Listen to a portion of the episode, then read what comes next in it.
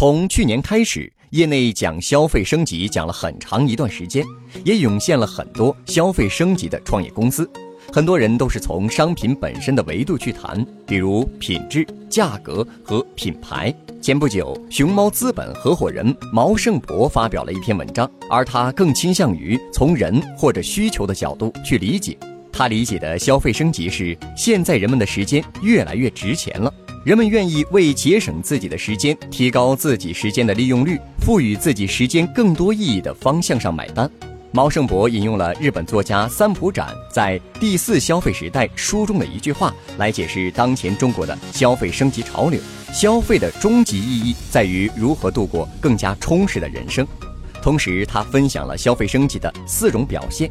第一，在同样的时间里，我能不能干两件事情？比如，以前用户租车更多是为了抵达目的地，对车型没有特殊要求；而现在，用户会考虑租越野车，甚至跑车等车型。同样时间里，除了有用，还有趣。第二，物品不是越贵越好，也不是性价比高就可以。消费者更在意购买决策背后的用户标签。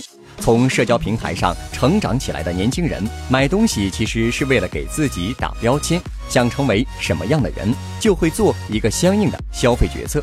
不断购买的同时，还会给自己身上不断的打标签，标签也是复杂多维的。比如，我很酷，我喜欢黑科技，我的眼光很好，我还很有钱。